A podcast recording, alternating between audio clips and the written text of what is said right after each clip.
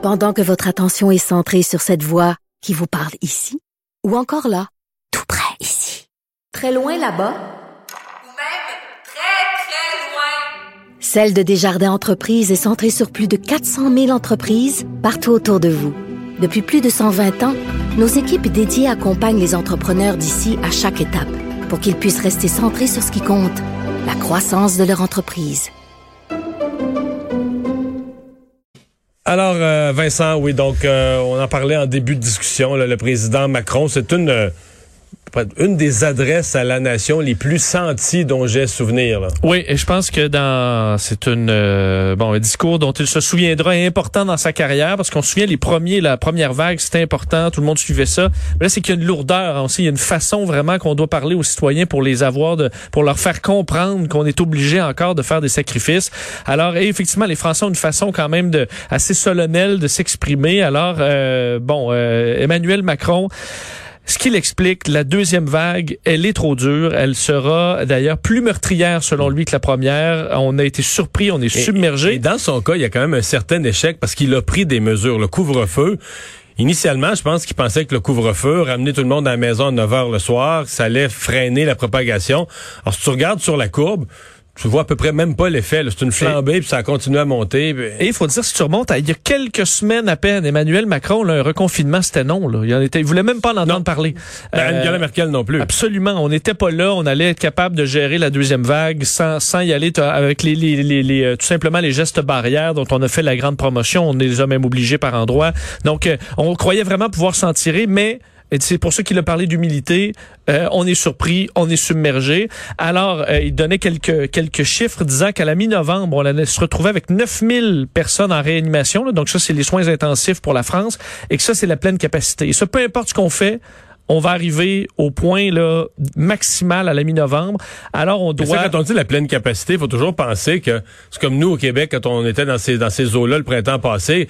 Tu sais, ta pleine capacité, ta mesure avec tes trois lits aux îles de la Madeleine puis les cinq à sept îles. Mais tu sais, tu peux pas. Les patients de Montréal, tu vas tu les envoyer, tu vas les mettre dans l'avion pour aller se, soigner se faire soigner aux îles? Tu sais, les gens sont pas tous malades d'une façon euh, équitable dans toutes les régions pour aller occuper les lits. Fait que là, tu te mets à faire du déplacement de patients. On l'avait fait avec les même des trains haute vitesse en France à la première vague, mais là, vu que c'est beaucoup plus généralisé à travers le pays, on pourra pas faire ça dans cette vague. il y a plus beaucoup de zones où il n'y a pas de cas. Là. Absolument, et c'est ce qui amène donc euh, le, le, président à dire qu'on doit, on doit faire un arrêt très clair. Je le fais entendre là-dessus.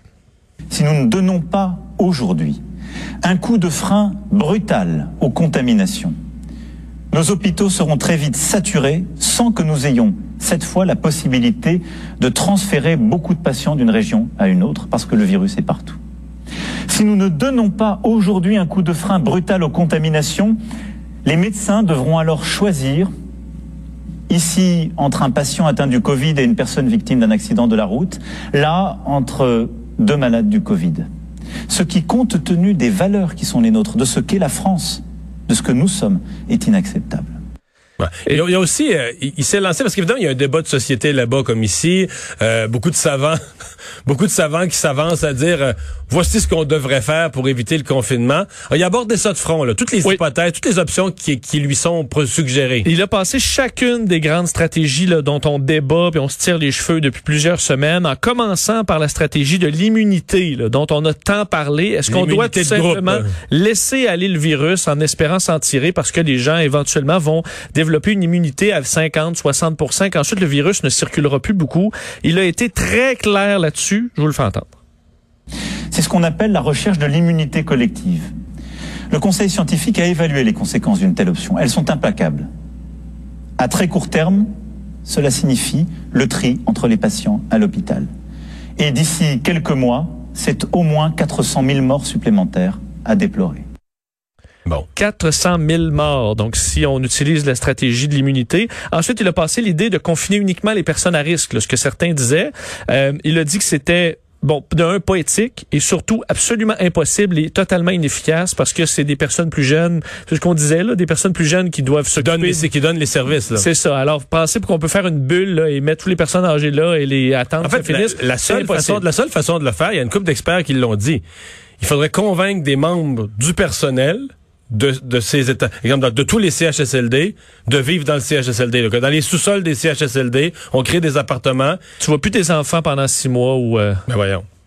T'as de la misère à trouver du personnel. Tu vas, tu vas en trouver combien du personnel qui vont aller Et- vivre là puis qui sortiront plus jamais, là? Et la dernière stratégie, qui est plus récente, c'est de tester massivement et de tout de suite isoler là, les gens puis les cas. là? donc avec des téléphones, dire tout le monde s'isole et, euh, et ça, il explique que c'est, ce serait, ça pourrait être efficace à quelques milliers de cas, mais en France, on n'est plus là du tout. Là, ce serait inefficace et impensable. Alors ça l'amène à annoncer le reconfinement du pays. Un dernier extrait de M. Macron. j'ai décidé qu'il fallait retrouver, à partir de vendredi, le confinement qui a stoppé le virus. Tout le territoire national est concerné, avec des adaptations pour les seuls départements et territoires d'outre-mer. Mais parce que nous avons appris des événements du printemps, ce confinement sera adapté sur trois points principaux. Les écoles resteront ouvertes, le travail pourra continuer, les EHPAD et les maisons de retraite pourront être visitées. Ça ressemble Bon. beaucoup au Québec, là. Ça ressemble beaucoup, peut-être à l'exception. On dit là, on a Des la- commerces. euh, L'attestation, entre autres, pour aller euh, à l'extérieur. là. Donc, ce que j'ai compris, c'est qu'on ramenait ça, ce qu'on avait en première vague, c'est-à-dire... qu'il faut que tu aies un papier pour promener dans la rue, là. Exact. Pour aller prendre une marche, aller faire ses courses. C'est ce que j'ai compris. Encore là, je l'écoute en direct, mais là, dit le retour de l'attestation. Alors, euh, je pense que ça prend une attestation pour sortir. Alors, à toute fin pratique, c'est plus sévère que ce qu'on a euh, ici. Et euh, alors, c'est un bon, c'est un coup dur pour évidemment la France. Et tu le disais, on le disait plus tôt, euh, en Allemagne, à peu près la même chose. Angela Merkel, euh, la chancelière, qui annonçait un mois à partir de lundi de confinement partiel. Alors encore là, les bars, restaurants ferment. On demande aux gens de garder leur contact au minimum. Tous les, les, les voyages non essentiels euh, sont, sont interdits. Et ailleurs, euh, Mario, euh, je sais que tu surveillais le- la Belgique. Là. Oui. Ça va pas bien en Belgique. Non, puis en Belgique, on- les, les rumeurs, euh, ça a pas été, il n'y a pas d'autorités politiques qui ont confirmé l'avoir fait, mais il y a des médias qui disent que la Belgique aurait demandé, un peu en secret, là, mais aux Pays-Bas, donc aux pays voisins, de reprendre de ces cas de soins intensifs qui débordent. Puis les, les Flamands, puis les, euh, le néerlandais, puis le flamand en termes linguistiques, là, t'as les Belgiques francophones, t'as les Flamands. Euh, Au niveau linguistique, il y a des langues qui se ressemblent un peu. Le problème, c'est que les Pays-Bas ont autant de cas que la Belgique, puis ça a commencé un peu plus tard. Tu sais, leur vague est partie un peu plus tard. Fait que toi, si t'es le premier ministre des Pays-Bas, tu dis, OK, aujourd'hui, là, j'aurais de la place dans mes hôpitaux pour prendre les Belges. Puis à la limite, les Belges pourraient payer la, la dépense, là, mais bon. Mais tu dis, mettons que dans deux, trois semaines, là, toi, ça, ton monde, t'es- ton, dans ton pays, Là, t'en as besoin. là. moi, t'as besoin de tes soins intensifs. C'est quoi, tu débranches le Belge? Genre, ben là, lui, c'est juste un Belge. On l'a pris pour T'as prendre 100 ça. Belges sur des respirateurs qui sont là pendant des semaines. Fait que t'es débranches, tu dis, ah, ben là, euh, non, là, nous on... Mais, Et t'as tout à comme, comme. Trump, là, on passe, son, on passe son peuple avant les autres, on passe euh, nos gens Ben, avant les autres, on les débranche, tu sais. Parce qu'en Belgique, là, ce qu'on dit, présentement, on a, c'est un pays de 11 millions, là. On a 13 000 cas par jour. Hier, c'était 13 000 cas pour un pays. C'est presque, c'est à peine plus gros que le Québec. 13 000 cas. Et euh, on explique qu'on d'ici 15 jours, on n'a plus de lits en soins intensifs en Belgique. là. Si ça continue comme ça, on est, ça fonctionne plus là, pour la Belgique dans deux semaines. Si on réussit pas à, à freiner euh, la propagation. Puis en Suisse, Italie, Bulgarie, Grèce, euh, là, bon, bar, Pologne, restaurant, les ouais. euh, couvre-feux. Vraiment, euh, c'est c'est partout en, Toi- en Europe. Toi qui suis tout ça, tu vas me dire quelque chose. Parce que là, je pense à, je pense à nos complotistes. hein. Oui. Est-ce que le docteur, euh, on va pas parler trop fort, est-ce que le docteur Arruda a parlé à tout ce monde-là? Docteur, que- docteur Arruda a parlé à Macron cette nuit? Pour euh, inventer les, euh, son plan? Ben oui, pour pousser son plan. Ça a l'air que c'est le docteur Arruda qui en arrière. Tu sais, que c'est- vrai qu'il y a juste, oui, on avait l'impression qu'il y avait, parce qu'au, les gens qui allaient manifester devant le docteur Arruda, parce que est-ce qu'ils vont aller manifester là chez Macron, chez Merkel, chez, euh, Ben non, ils vont retourner chez le docteur Arruda parce que c'est lui, là. C'est Arruda qui a poussé tout ça, là, l'Allemagne, puis les Pays-Bas, puis la Belgique, puis la Suisse. Puis... et là, mais il y a aussi euh, les États-Unis là. Les- ceux qui font encore rien, c'est les États-Unis ou presque là. Faut dire faire, faire pas Ben, grand ils font rien. C'est-à-dire que les États font des choses. C'est qu'ils n'ont pas le Oui. support. T'es un pays, fédéral. t'es un pays qui est disloqué parce que t'as pas le support du gouvernement puissant qui est le gouvernement fédéral. Mais est-ce que là, parce que ça monte en flèche aussi, Ça a là, pas de bon sens. à- quand sera le point de rupture? Parce que même si, euh, si Joe Biden est élu le 3 novembre, Donald Trump est président jusqu'au jusqu'en janvier, fin janvier.